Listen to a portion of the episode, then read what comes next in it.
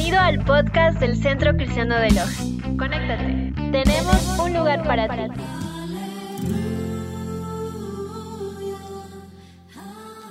Gloria a Dios. ¿Cuántos pueden decir gloria a Dios?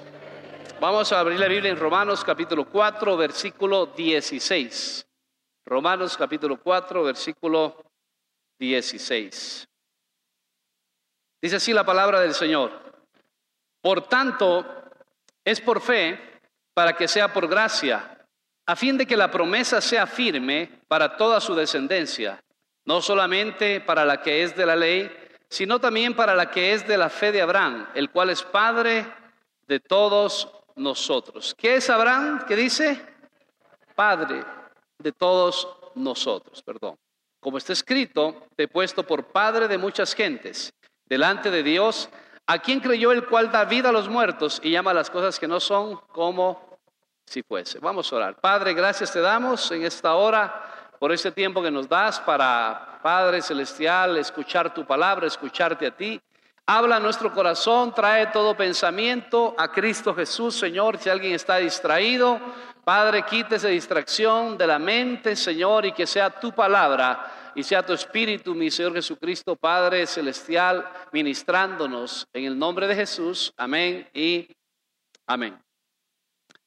Bueno, de las bendiciones más importantes que existen en la Biblia, definitivamente una de ellas es a Abraham.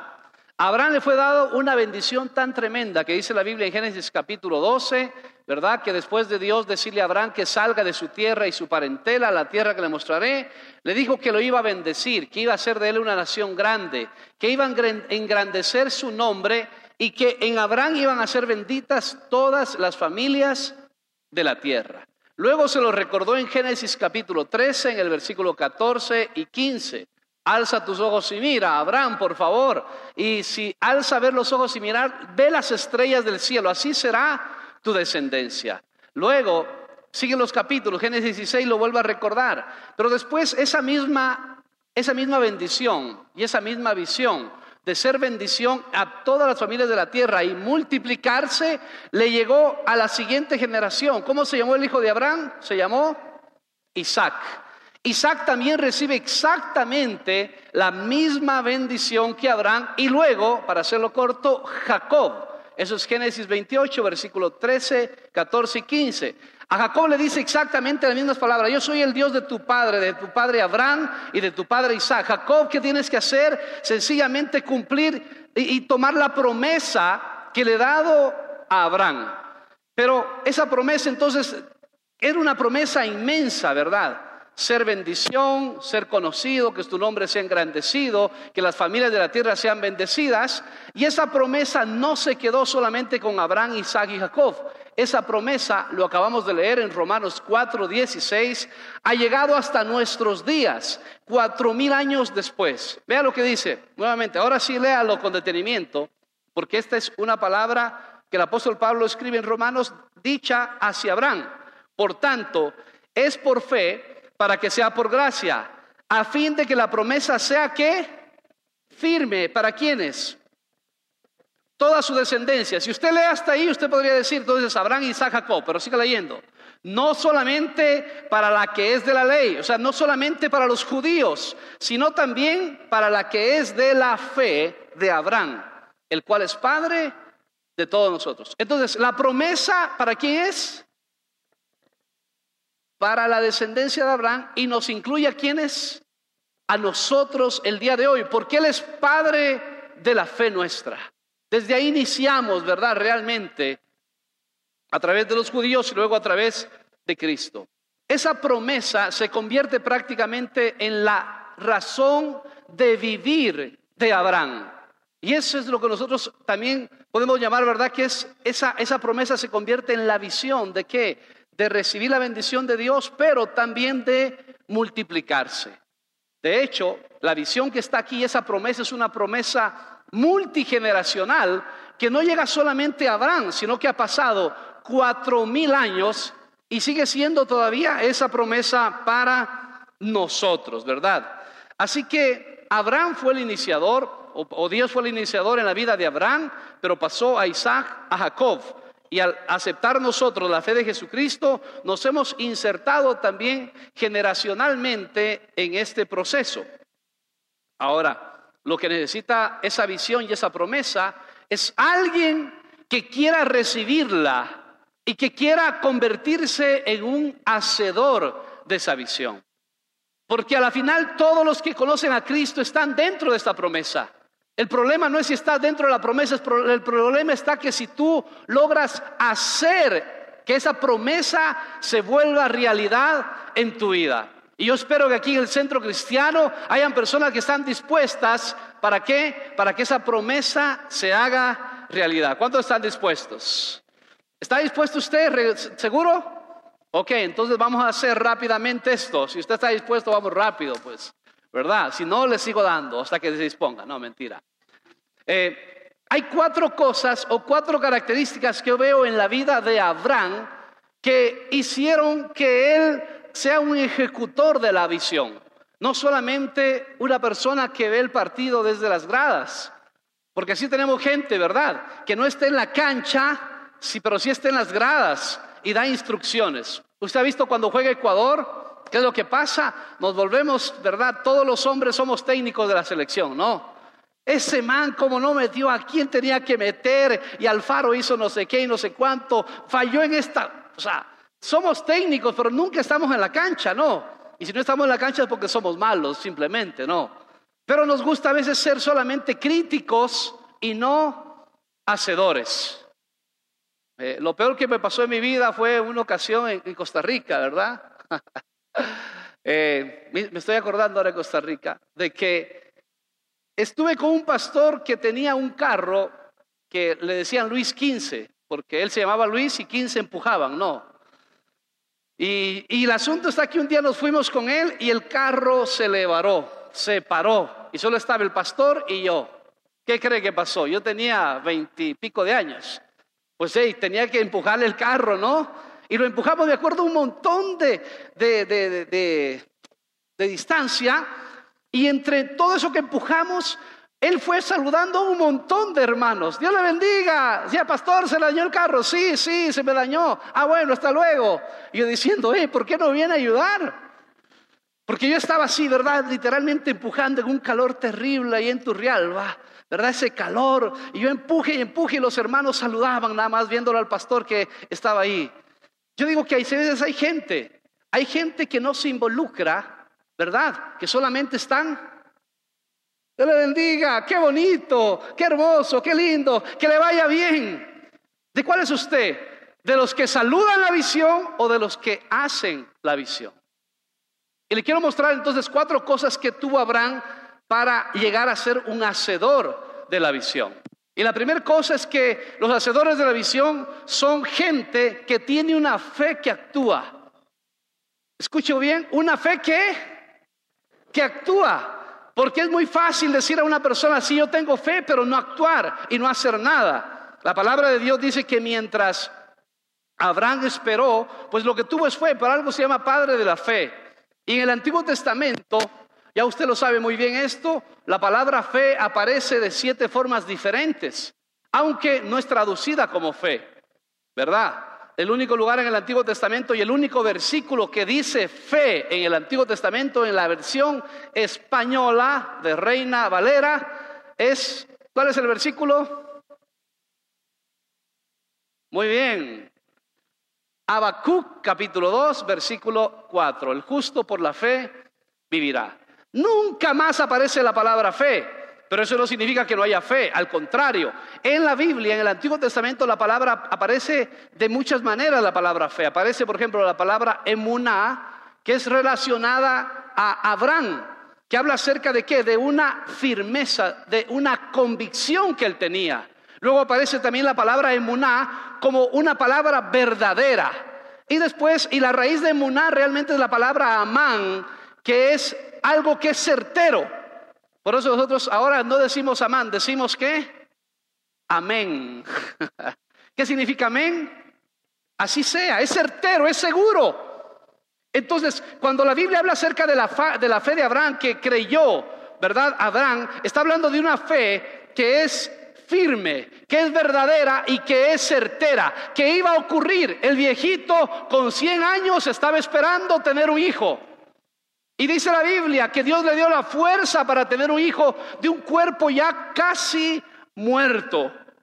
Yo no me imagino, ¿verdad? Realmente esa parejita en una situación en el Día del Amor y la Amistad.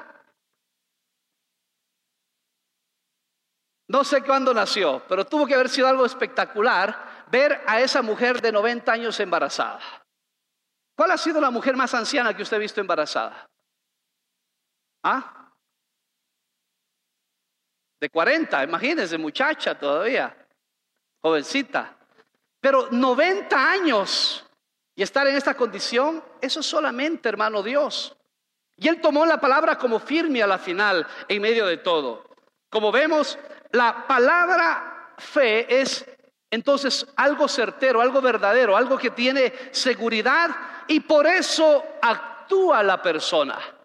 El problema que tenemos el día de hoy los cristianos, decimos tener fe, pero no actuamos de acuerdo a lo que decimos. Escuche bien esto. El libro de Santiago, ¿verdad? Santiago les escribe a los repatriados prácticamente, a los que están fuera eh, eh, huidos, y les dice, señores, muéstrenme usted una cosa, muéstrenme ustedes su fe y yo les muestro qué, mis obras. Porque la fe sin obras es que es muerta. Así como el cuerpo sin espíritu está muerto, así la fe sin obras está muerta. Para ser un hacedor de la visión hay que ejecutar lo que dice la fe. Entonces, Abraham, ¿qué hace? Hace lo que dice la fe. Porque la fe hace que la visión corra para poder entender sencillamente que la promesa que Dios le había dado sencillamente se iba a cumplir. Y le quiero decir, hermano, que después el apóstol Pablo de dos mil años vuelve a recordar y dice, oiga, la, promesa de Abraham no solamente para Isaac, Jacob y todo Israel. Ahora la promesa es para aquellos que creen en Jesucristo, en el Hijo de Dios y que ahora son hijos de Dios. Quiero decirte entonces que la promesa de bendición, de que en el nombre del Señor vas a ser engrandecido, que te vas a multiplicar, que vas a dar fruto, también es para ti el día de hoy. Cuando dicen amén. ¿Quieres la promesa del Señor? Actúa. El Señor me va a bendecir, pero aquí estoy, pastor, esperando que me bendiga. Que me vengan a golpear, dice, ¿cómo estás? Sin trabajo. ¿Ya fuiste a buscar? No, estoy orando para que me vengan a ver. Eso no es así. El que tiene fe, ¿qué hace? Actúa. Cuando Jesucristo dijo, el que cree en mí, las obras que yo hago y aún mayores hará, Escuche, ¿qué dijo? ¿Aún mayores qué? ¿Esperará hacer? No, hará. Y eso es como que hará, se moverá, las ejecutará. Cuando tú haces el estudio de este versículo te das cuenta, es, para que usted me entienda, le, le voy a traducir así. El que cree en mí las obras que yo hago, las hará. Y aún mayores hará que sucedan. Diga conmigo, hará que sucedan. ¿Lo entiende mejor así? Es decir, que uno tiene que hacer que suceda. Eh, vea, vea lo que pasa. Yo a veces comparo al creyente como algunos hombres en la casa. Espero que ninguno de ustedes sea así, ¿ah? Ni los que nos están viendo. Pero, por ejemplo, tienen un problema y tiene que ir a hablar en el banco por hacer alguna situación. ¿Qué le dice el hombre a la esposa? Amor, anda tú. ¿Cuántas hermanas dicen amén? Yo no voy, anda tú, habla tú. Pero ¿por qué tiene que ir ella? ¿Por qué no va usted? ¿Usted no es la cabeza del hogar? Es que yo soy la cabeza aquí, pero para ir a hablar en el banco ya no es la cabeza. Ahí quiere ser el que empuja, no la cabeza, quiere ser las manos, se vaya, vaya usted. ¿Por qué no suceden las cosas? Porque no nos arriesgamos. Entonces, un hacedor de la visión es imposible hacer la visión. Yo tengo fe, pero no la hago. La fe hace que la visión corra, que se mueva. Dios me va a usar, Dios me va a hablar, Dios va a hacer que vengan discípulos, Dios me va a multiplicar, me va a bendecir en mi finanza, me va a bendecir en la iglesia, me va a bendecir en mi matrimonio, pero tienes que ejecutar. Hay ocasiones donde Dios dice, espera, es cierto. Segunda de Crónicas 20, Dios le dice a Josafat, Josafat, estad quietos y ved la salvación de Jehová. ¿Cómo estuvo quieto Josafat? Orando, ayunando, leyendo, cantando, haciendo el coro, cogiendo a la gente ya lista. Era una, era una espera, yo digo, una espera activa. Es decir, que mientras esperaba estaba haciendo algo. Escuche hermano, si usted quiere ser un hacedor, tiene que no solo creer, sino que activarse. Y por último, en la fe, las personas de fe caminan aunque no vean. El libro de Hebreos en el capítulo 11, en el versículo lugar que había de recibir como herencia, y salió sin saber a dónde iba. ¿A dónde iba Abraham? No sabía, pero salió. Yo escuché eso hace como un año atrás que decían, tú das el paso y Dios pone el piso. Así es como funciona. Entonces, usted dice, yo tengo fe, pero no hizo nada. ¿Funciona así las cosas? No. Un hacedor de la visión comienza a hacer las cosas. Es que yo quiero ser un líder, pastor. Muy bien, comienza yendo a un lugar de bendición. No, es que yo quiero ser un predicador. Comienza orando una hora. Bueno, cinco minutos comienza orando. Yo le conté hace algún tiempo atrás que eso es algo que me pasó con un muchacho hace años atrás. Me dijo, pastor, yo quiero ser pastor. ¿Qué debo hacer para ser pastor? Dije, mire, este es un llamado aquí, allá, le expliqué algunas cosas. Le digo, ¿cuál es el siguiente paso que tú deberías dar? No sé, pastores, yo quiero ser pastor, pero, pero quiero serlo ya. Dije, bueno, comienza a leer la Biblia y a orar. Eso lo hago cuando sea pastor, me dijo. Así la gente. Quiere hacer algo, pero no quiere actuar. Dile que está a tu lado, actúa. Dile, cree y actúa. No solamente creas. La segunda cosa, una persona, un hacedor de la visión, ah, esto va a estar duro, ha muerto para sí. ¿Escuchó bien? Una persona que quiere hacer la visión de Dios y en realidad la promesa de Dios, no vive para sí, vive para Dios. El asunto es este, hermano. Le explico de esta manera. Eh, Dios tiene ya una visión y nosotros a veces tenemos otra. Una persona que quiere hacer realidad la visión de Dios tiene que morir a su propia visión para que la visión de Dios nazca. El apóstol Pablo, cuando conoció al Señor, tenía una visión. ¿Cuál era la visión del apóstol Pablo? Perseguir cristianos. Servirle a Dios matando a esos cristianos que estaban predicando el Evangelio.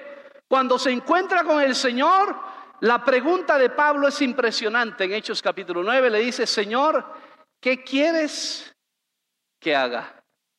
¿Cuál es la pregunta? ¿Puede hacerlo hacia arriba? Señor, ¿qué quieres que haga? Su visión debe cambiar si conoció a Cristo. Antes de conocer a Cristo yo tenía una visión. hermano, yo tenía ya listo, ¿verdad? A los 17 años que comencé la universidad, dije, bueno, termino termino la universidad a los 22 años, comienzo a trabajar, me caso a los 25. Yo tenía así todo, vea. Todo listo. Conocí al Señor a los 18. Y olvídate. Todo mis sueños y lo que yo quería al piso. Literal, como te lo digo. Mi esposa me dijo, siempre cuento esto, ¿no?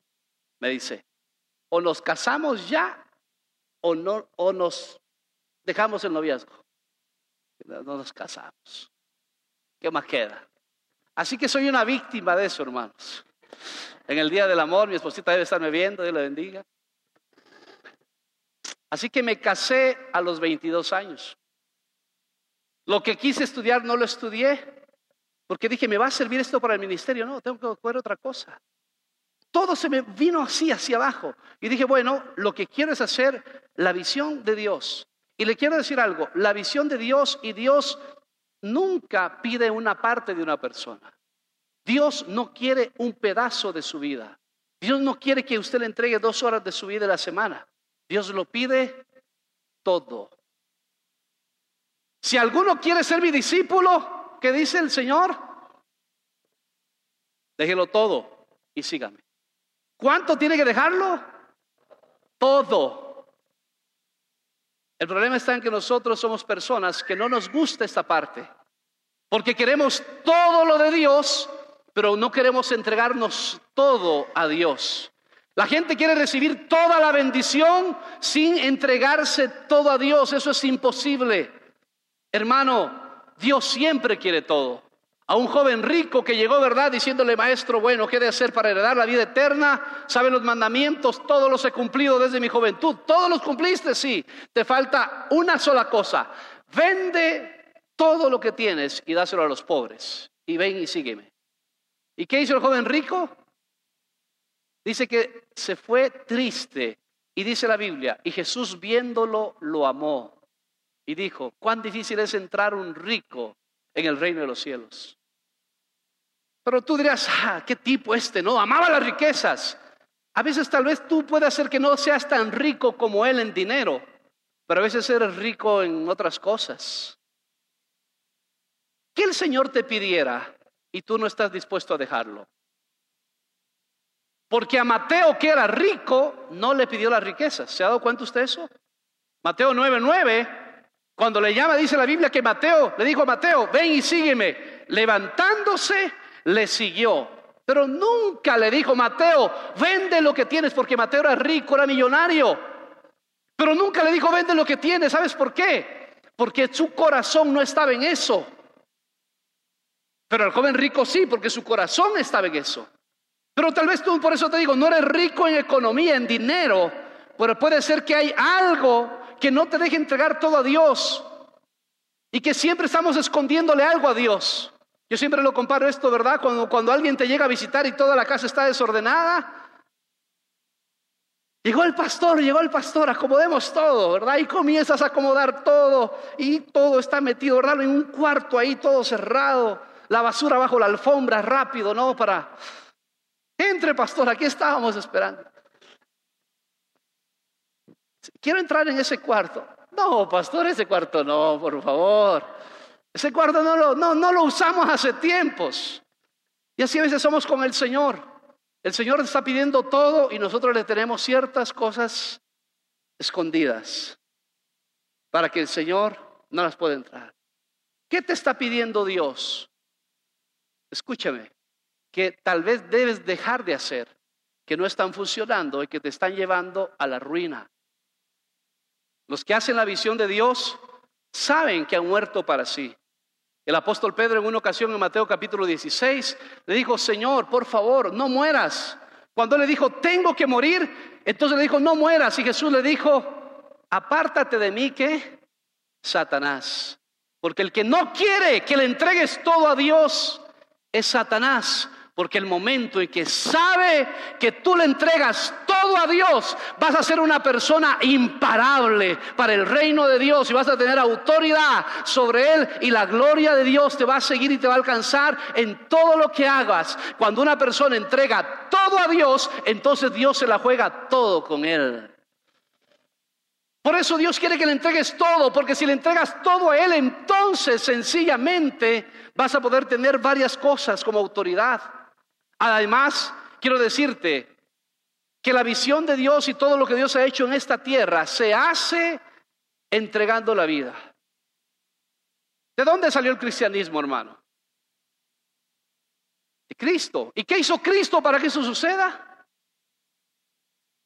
Murió en una cruz por ti y por mí.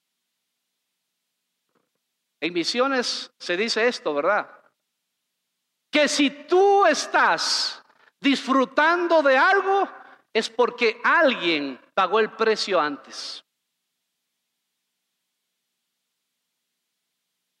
¿Sí o no? ¿A cuánto les gusta este lugar? ¿Está bonito o no? ¿Sí le gusta? Bueno, si no lo íbamos a cambiar de una vez. Usted dice, qué bonito el lugar, pastor, mire qué bonita las sillas, qué bonito el piso, qué bonito todo. ¿Sabe usted que alguien pagó por eso? Estoy revisando, ¿verdad? Estoy haciendo un escaneo aquí. Y pocos de ustedes estuvieron cuando esto se hizo. ¿Cuántos estuvieron antes del 2008? Antes del 2008 aquí. ¿Ok? ¿Ok? Como unas 8 o 10 personas. Los que están aquí antes del 2008 son testigos de esto. Teníamos un lugarcito pequeñito abajo, ¿verdad? Donde teníamos ya varias reuniones, varios cultos. Y cuando comenzamos a hacer esto fue paso a paso, cosa a cosa. Yo tengo fotos ahí en la minga, ¿no? Una carretilla. La gente me ve aquí, dice el pastor, nunca cogió una carretilla. Claro que cogió carretilla, ¿qué le pasa? Yo sé lo que es eso. Yo sé lo que es orar y buscar a Dios, que Dios nos ayude para poder pagar a los maestros que trabajaron el fin de toda la semana. Porque yo le oré a Dios, le dije, Señor, no me permitas que ningún fin de semana esos obreros se queden sin pago. Porque cuando iniciamos la construcción, ¿sabes cuánto dinero había en el, fondo de la iglesia? 300 dólares. No es que había millones, no, no olvides, no había miles, nada, había 300 dólares. Y así iniciamos. Y ver en los milagros de Dios día a día. Y lo que usted disfruta el día de hoy, esas sillas tan bonitas, ¿verdad? Y tan cómodas que algunos hasta se duermen. ¿Sabes por qué es?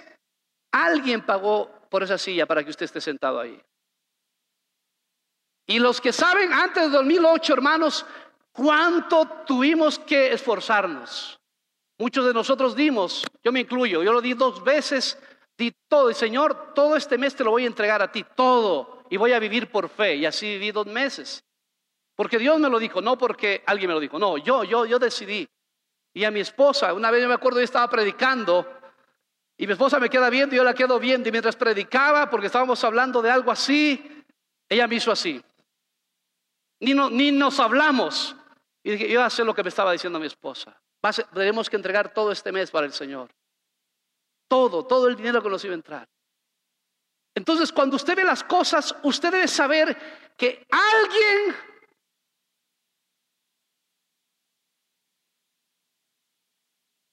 ¿Qué hizo? Se esforzó y dio la vida por alguna cosa. El Evangelio, ¿sabes de dónde se sienta? En la sangre de Cristo pero en la sangre también de los mártires. Esa sangre de los mártires, hermano, que donde está realmente, donde ellos entregaron su vida. Yo digo que el cristianismo el día de hoy es un cristianismo muy, pero muy flojo. Miren los musulmanes lo que hacen por su Dios. ¿Cuántos están dispuestos a dar la vida por Dios aquí? Levante la mano. ¿Quién daría la vida por Dios? ¿Seguros? ¿Saben lo que hacen los musulmanes, no? Son capaces de ponerse unos explosivos y dar la vida por Dios. Y diciendo que Alá es Dios y que es grande. Pero si a usted le ponen una pistola en su cabeza y le dicen, ¿crees que Cristo es el Señor y Él te va a salvar? ¿Qué hace usted? Si le dicen, te mato si me dices que sí, ¿estaría dispuesto a recibir una bala? Es que mi familia, y aquí mis hijos con quién se quedan. Y...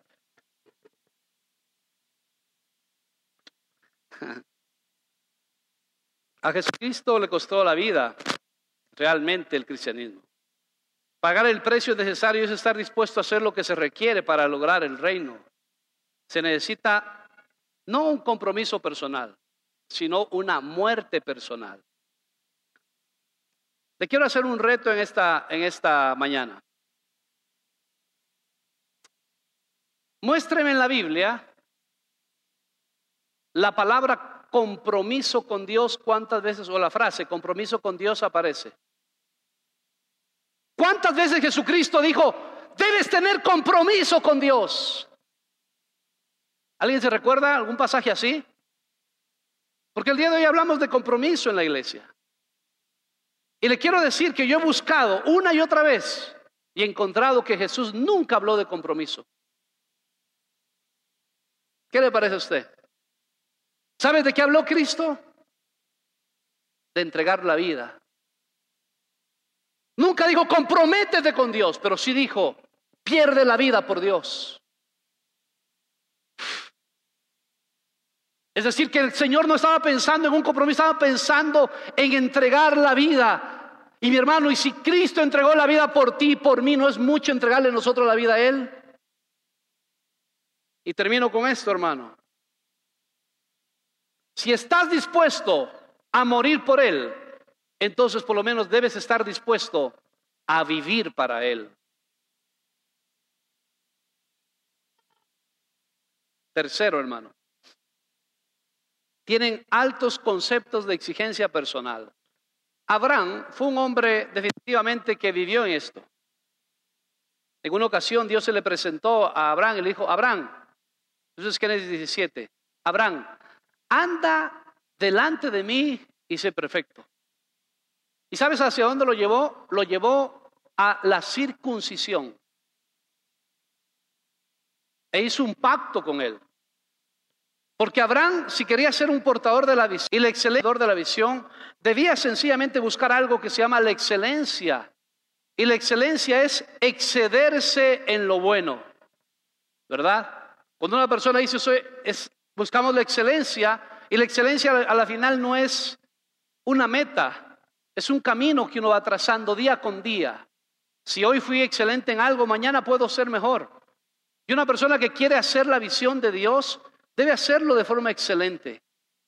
Hermano, yo le quiero dar un consejo, no sea mediocre con el Señor. Jeremías capítulo 48, versículo 10, dice, ay de aquel, ¿verdad? Ay de aquel que hace la obra de Dios indolentemente. El que es mediocre en hacer las cosas. Bueno, voy a hacer mi casa de paz, me toca, para que no me esté diciendo el pastor, ¿ya hiciste casa de paz? Voy a ir a mi discipulado porque si no me llaman las hermanitas y me cansa, mejor voy. Hermanos, cuando hagamos algo para Dios, haga que lo mejor. Y no critique a la gente que le gusta hacer bien las cosas para Dios. Mire lo que hace. Una ocasión, ¿recuerda a quién lo criticaron? La criticaron a una mujer que fue a los pies de Cristo y que derramó el perfume, quebró el alabastro y derramó el perfume. Y todo, y los Judas sobre todo, ¿verdad? Y los demás dijeron, este perfume se debió haber vendido por lo menos en 300 denarios, un año de sueldo, y dárselo a los pobres. Y Jesús que dijo, hey, un momentito, a mí me lo están dando, así que no la critiquen, los pobres los tendrán siempre, pero a mí no. Esta mujer me ha ungido para mi sepultura. Es más, de esta mujer se hablará. Escuche, no dijo Jesús se hablará de mí. ¿Se hablará de quién? De la mujer. ¿Por qué? Porque le dio lo mejor que tenía Dios.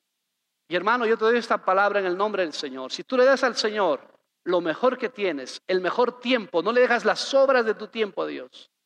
Si es, si es que puedo, yo lo amo a Dios, pero no puedo entrar al hogar de bendición, no tengo tiempo. Yo lo amo a Dios, pero vengo al culto si es que no hay coronavirus. Pero sí va a trabajar. Porque hay personas que yo las veo paseando, trabajando, pero dicen al pastor al templo no puedo. Pero sí puede ir a pasear, sí puede trabajar, sí puede hacer todo, pero ama a Dios. Es incongruente.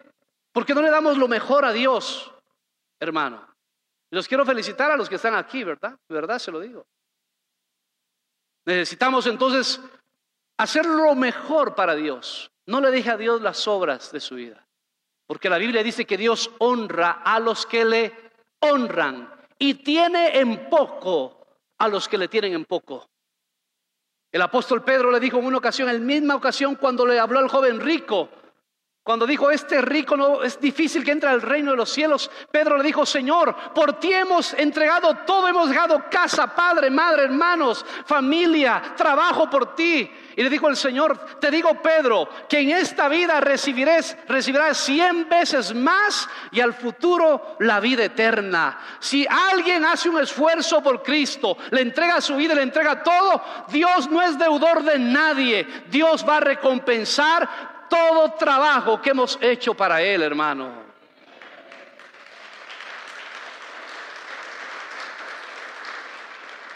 Estos hacedores de la visión entonces que hacen son exigentes en multiplicarse. Si una persona no se multiplica, tiene problemas, con todo el debido respeto, ¿verdad? Pero se lo debo decir. Cuando una pareja se casa, no sé, si son ya un poquito grandes, quieren tener hijos ya, ¿no es cierto? Y si son jóvenes, quieren esperar. Yo esperé dos años para poder tener mi primera hija. Lo, lo, pensamos así. Pero ¿qué pasaría si pasan los dos años y quiero tener un hijo y no tengo? Y tres y no tengo, y cuatro no tengo, y cinco no tengo. ¿Es normal eso o no es normal? ¿Qué cree usted? No es normal.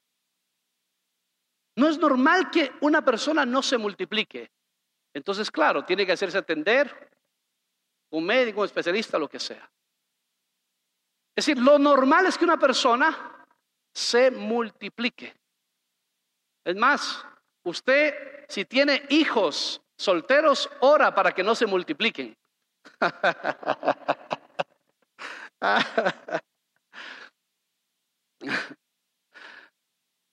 Pero lo normal es que las personas se multipliquen, ¿sí o no? En el mundo espiritual es igual. Lo normal es que las cosas Dios las hizo para multiplicarse. Aún desde la creación, que hizo, hizo plantas para que para que se multipliquen de acuerdo a, a su especie, animales para que se multipliquen de acuerdo a su especie. Y en el mundo espiritual es igual. Usted es un hijo de Dios y usted está establecido en esta tierra para que usted se multiplique en otros hijos de Dios. Si usted no se multiplica en otros hijos de Dios, hay algún problema en su vida espiritual. Si usted es una persona sana, debe llevar el mensaje. Habacuc dijo así, Habacuc capítulo 2, versículo 2, en nueva traducción viviente, escribe mi respuesta con claridad en tablas, ahí dice la visión, para que un corredor pueda llevar a otros el mensaje sin error. Lamentablemente el día de hoy la mayoría de la iglesia no está haciendo el trabajo de llevar el mensaje a otros. Y si no se lleva el mensaje y no se siembra, entonces no se cosecha. Hermano, si Abraham es padre de nosotros, entonces debemos hacer lo que Abraham hizo, multiplicarse, multiplicarnos, definitivamente. Y con esto termino. Cuarto, los hacedores de la visión tienen un concepto multigeneracional. Recuerda la bendición a Abraham, ¿a quién se la pasó? A Isaac. Isaac, ¿a quién se la pasó? A Jacob. Y en la cuarta generación, Jacob tuvo doce hijos. Y a partir de esos doce hijos, dice Éxodo capítulo 1, versículo 7, que ellos se multiplicaron en Egipto, dice que se multiplicaron de tal manera que el mismo faraón les tuvo miedo, porque ahora eran más grandes que el mismo Egipto. ¿De dónde salió la cuarta generación? Él vio hacia adelante. Hermano, cuando una persona comienza a ver hacia adelante, sencillamente esa persona, le quiero decir, que es la persona que va a tener éxito en lo que hace, no solo cuando ve lo que está viendo sus ojos en ese instante, sino cuando ves, por lo menos, escúcheme lo que voy a hablar, algunos les va a parecer locura, pero uno tiene que ver hacia adelante por lo menos cuatro generaciones. Y si estamos hablando de cuatro generaciones, estamos hablando mínimo de 160 años. ¿Usted ha pensado de aquí a 160 años? Pastor, ya no voy a existir. Por eso. A eso me refiero. ¿Qué va a pasar cuando usted no esté en esta tierra si es que el Señor no viene antes? Porque a veces solo hablamos de los 160 años atrás, de la cuarta generación hacia atrás, pero ¿qué de la cuarta generación hacia adelante? ¿Qué va a pasar con ellos? ¿Hacia dónde van? ¿Qué va a pasar con sus hijos, sus nietos, sus bisnietos, sus tataranietos, verdad?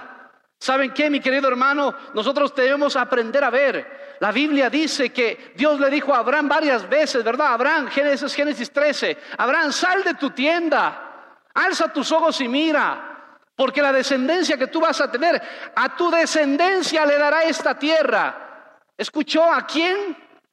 a la descendencia, no le dijo a ti, a tu descendencia. Y a Isaac nuevamente lo mismo, y a Jacob nuevamente lo mismo. Dios es un Dios generacional que está viendo hacia adelante. ¿En dónde, escúchame hermano, qué mundo van a tener tus hijos cuando tú no estés aquí ya? ¿Has pensado tú eso? Jimmy, ese precioso niño de ahí, cuando tenga 20 años, ¿cómo va a ser el mundo? ¿Sí o no? Hoy que presentamos, ¿verdad? A Natalia Zaret. Cuando Natalia tenga 20 años, ¿cómo va a ser el mundo? ¿Qué, cómo, lo, ¿Cómo se imagina usted? Si hasta el día de hoy este mundo va cada día pervirtiéndose más. Yo la verdad es que a veces ya no tengo ni tanta imaginación para pensar hasta dónde llegará ese mundo. Pero lo que sí puedo hacer sencillamente es ver hacia el futuro. Porque lo que Dios quiere es que trabajemos nosotros aquí, pero veamos hacia el futuro. Que nosotros conquistemos para que nuestros hijos gobiernen. Y cuando usted tiene, hermano, una visión hacia el futuro, sencillamente le voy a decir, hermano, que usted va a hacer todo el esfuerzo necesario. En Isaías capítulo 53, 700 años antes de que Cristo esté en esta tierra, Isaías vio la crucifixión. Y la relata él en Isaías capítulo 53, 700 años. Y cuando llega acerca, a hablar acerca del futuro, en el versículo 11 de Isaías 53, dice, y verá la aflicción de su siervo y quedará, vea lo que dice aquí, verá el fruto de la aflicción de su alma y quedará qué? Satisfecho. Y por su conocimiento justificará mi siervo justo a muchos y llevará iniquidades de ellos. ¿Se da cuenta qué verbo usa? Lo usa en qué? Futuro. Verá el fruto de la aflicción. ¿Escuchó bien? El fruto de la aflicción de su alma y quedará satisfecho. Vio hacia el futuro. Cuando Cristo está en esta tierra, en Juan capítulo 17, ora y la oración que él hace por sus discípulos, aparte de la unidad, Padre, que sean uno como tú y yo somos uno, ¿verdad? En fin, y todo esto, Jesucristo dice en una parte de su oración, Señor, no oro solamente por ellos, sino que oro por los que creerán a través de la palabra de ellos. Jesús, ¿por quién oró? Por nosotros. Dos mil años ha durado esa oración. Se da cuenta que vio, vio hacia el futuro. No se quedó ahí. Cuando José iba a salir, hermano, iba a morir en Egipto. Dios le había dicho a José que iban a salir del lugar y le dijo, señores, cuando salga Israel de aquí, ¿a dónde vio? Hacia el futuro. Cuando salga Israel de aquí, por favor, lleven mis huesos, porque yo no me quedo en este lugar. Yo me voy para la tierra, para la promesa de Abraham, de Isaac y de Jacob. Hacia allá me voy. ¿Y qué pasó? Cuando salió el pueblo de Israel 430 años después, ¿qué iban llevando a cuestas? 40 años llevando los huesos de, de, José por el desierto. ¿Hacia dónde vio? Hacia el futuro. Hermano, ¿qué ves hacia el futuro?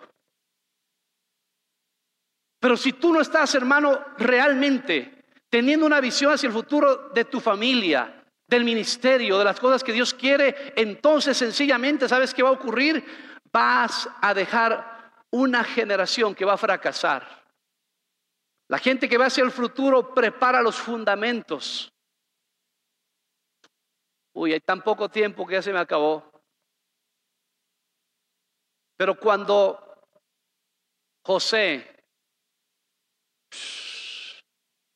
40 años en el desierto, y lo ponen junto a la fuente que Jesús habló con la samaritana, junto a la fuente de José, de Jacob. Ahí habló Jesús. Los fundamentos estaban listos para que las cosas pudieran hacerse. Nosotros debemos identificar la etapa en que estamos, ganar la generación que nos toca, pero debemos ver hacia el futuro. Porque esas personas hacen la visión y hacen que la visión vive en el tiempo. Hermano, ¿qué tiempo quieres que viva tu visión? Escúcheme por favor. Moisés tuvo un Josué o no. Cuando Josué no tuvo un discípulo, todo se acabó. Elías tuvo un Eliseo y Eliseo tuvo los hijos de los profetas. Por eso la visión corrió. Jesús, siendo el Hijo de Dios, no solo que murió, sino que también formó discípulos. para que la visión no se detuviera. Quiero contarle algo, ¿verdad? Porque lo he contado en los cultos anteriores, lo quiero contar en este momento porque hay gente que nos está viendo también. Yo tomé la iglesia en el año 99, esta iglesia. Yo estaba pastoreando otra iglesia. De hecho, llegué aquí a la iglesia por carambola, así. Yo estaba pastoreando otra iglesia, tranquilo en la vida, avanzando, siguiendo. Y por hacerle un favor a un presbítero amigo mío, estoy aquí. Así se lo digo. Después entendí que Dios era el que me traía, comencé a trabajar y comenzamos a hacer algunas cosas. La iglesia estaba siempre en rojo cuando yo la tomé. Leí los libros, años, siempre en déficit económico. Te lo digo esto como testimonio. Yo tomé la iglesia en junio y ese mes salimos del rojo. Así. Yo entendí Dios está conmigo. Teníamos 38 personas asistiendo. Y Dios comenzó a hablarme y a decirme lo que pasaba. Me mostró el mundo espiritual, literal, se lo voy a decir literal. Yo vi lo que estaba todo en este lugar. Y comenzó Dios a trabajar conmigo. Comienzo a, yo había hecho ya, hice un manual de discipulado. Me fui a otros países, me preparé. Y comencé a darle a mi esposa, a decirle, amor, mira, esto es así, así, así, debemos cambiar. Porque Dios me dijo, tienes que cambiar. Así como están trabajando, no van a llegar a ningún lado. Entonces comencé a cambiar yo primero. Le mostré a mi esposa todo. Y le dije, amor, si usted no entra en esta visión conmigo, yo no entro. Eso me demoró un año. Yo dándole material a ella, mire esto así, así, ella orando, sí, listo, listo. Cuando me dijo, Pablo, Dios me habló, entremos. Porque ella, si usted me pregunta a mí, usted me puede ver predicar mucho a mí aquí, pero yo creo que ella tiene el 70% del ministerio, yo el 30%, así se lo digo en verdad. Ella entró, comenzamos a trabajar. Dios me habla y me dice, tienes que hacer un plan hice el plan. Y dije, Señor, metas. Y dijo, 1500 personas. 1500 personas. Le he contado todo lo que ha pasado con esto. Hay gente que hasta se me rió cuando le hablé. Así, literal. Eso no va a pasar, eso nunca va a pasar. Pero así es la gente incrédula. Lo acabé de hacer el plan y Dios me dijo, eh, un momento, cuando llegues a eso, la siguiente meta. Y me dijo, sí Señor, claro, la siguiente meta, tres mil personas. Y comencé a hacer el plan. En eso estamos ahora, en el segundo plan. Y tengo que adelantar algo, pero nunca lo he dicho esto, se lo estoy diciendo por primera vez. Y cuando acabamos de hacer el plan ahora, me hizo recordar algo. Me dijo, hey Pablo, no son tres mil, es el 10% de esta ciudad y de esta provincia bajo mis pies. Ya se allá vamos. Y puede ser que yo no lo vea, pero yo tengo visión de futuro. Puede ser que no lo vea yo, puede ser que lo vean mis hijos o mis nietos o mis mis nietos. Que vean algo poderoso en el Señor. No sé qué le pasa a usted, pero yo vivo para esto. Así se lo digo, yo vivo para esto. Yo estoy manejando y veo un lote hermoso. No se me ocurre, qué lindo este lote para hacerme una casa. No, digo, qué lindo este lote para hacer un templo.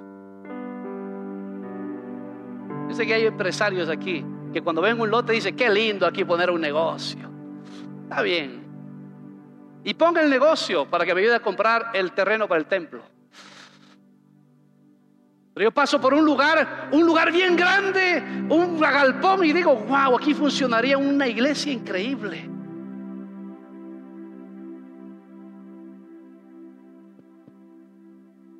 Para el 2030 necesitamos por lo menos tener 78 iglesias plantadas.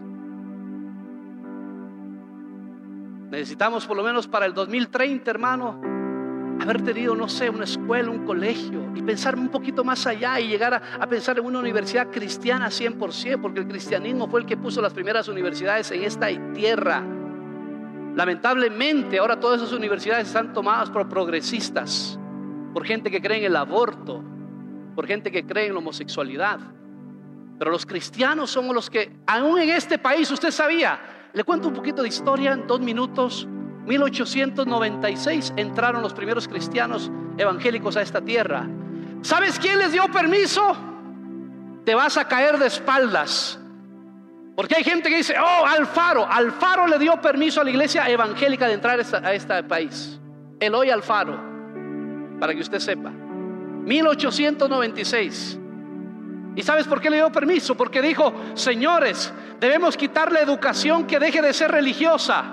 Entonces vinieron los evangélicos y pusieron las primeras escuelas que fueron del gobierno, fueron escuelas que los evangélicos les ayudaron a poner en este país. Es decir, que tenemos historia en este país, hermanos, y debemos caminar hacia allá.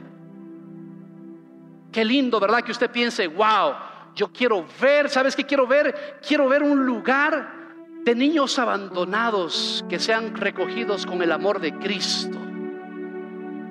¿Te gustaría eso? ¿Un ancianato cristiano? Hermano, mira hacia el futuro. ¿Y sabes qué? Y disipula a alguien más. Termino con esto, hermano en la Biblia, ¿usted se ha dado cuenta cómo en la Biblia hablan acerca de las genealogías? Abraham, hijo de Isaac, Isaac, hijo de Jacob, Jacob, hijo de no sé quién, al revés, ¿no es cierto? Ya me entendieron. Hasta a Jesús le decían, Jesús, hijo de quién? De David. Le una consulta. ¿Usted tiene un discipulador? ¿Alguien que lo está discipulando? ¿Es hijo de alguien o es huérfano? Porque si usted no tiene un discipulador, usted no va a avanzar en la visión que Dios tiene para usted. Alguien que le diga, mira, esto es lo correcto, esto está mal. Alguien que lo haga crecer como persona, como padre, como esposo. ¿Usted hijo de quién es? Yo hijo de Dios. Por eso es que no pasa nada porque necesitas a alguien. Jesús, Jesús siendo hijo de Dios se sometió a Juan y los discípulos siendo quienes eran, se sometieron a Jesús. El apóstol Pablo dijo, esto Timoteo que has aprendido de mí enseña a hombres fieles e idóneos que estén listos para qué? Para enseñar también a otros. Cuatro generaciones. La visión de Dios no se cumple, hermano, y no se puede quedar simplemente en ti, debe ser multigeneracional. ¿Cuántos tienen visión para sus hijos? ¿Quieres que tus hijos de quién sean? ¿Del alcohol, de la droga? ¿Tienes visión para tus nietos? Que tus nietos sean siervos de Dios, que tus bisnietos sean predicadores y Cristo no viene antes. Que tus tataranietos sean gente de fe, que sean inventores, que sean científicos, que den la gloria a Dios, que sean escritores, que le peguen en el corazón a todas las generaciones. Que tus hijos sean hermanos, esas personas, ¿verdad? Que avanzan en el nombre del Señor.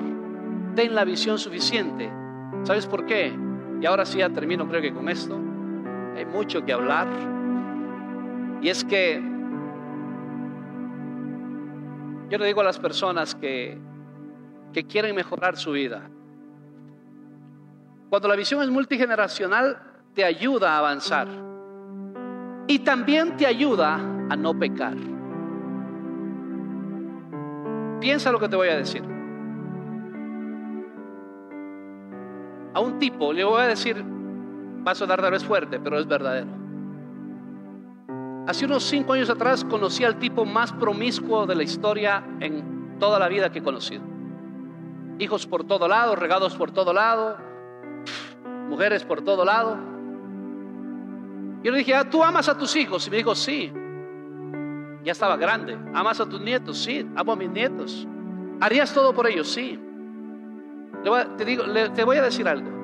Cada vez que tú te acuestas con una mujer y pecas contra Dios, en esa cama estás tú, está tu hijo, tu nieto tu bisnieto y tu tataranieto. ¿Serías capaz y tan sinvergüenza de acostarte en una cama con una mujer y pecar con ella y que tu nieto, tu hijo, nieto, bisnieto y tataranieto estén en la misma cama. No, pastor, ¿qué me cree? Dije, no, no te creo. Es que tú eres un promiscuo, eres un adúltero. Pero eso es lo que estás haciendo. Porque cada vez que pecas, ¿qué cosa les estás dejando a tus generaciones? Cuando usted tiene una visión multigeneracional, ¿qué hace? Lo hace hacer las cosas bien y lo guarda de pecar contra Dios. Tremendo, ¿no? ¿Usted soportaría que sus hijos carguen todos sus pecados también? Piensa eso. Pónganse en pie, vamos a orar.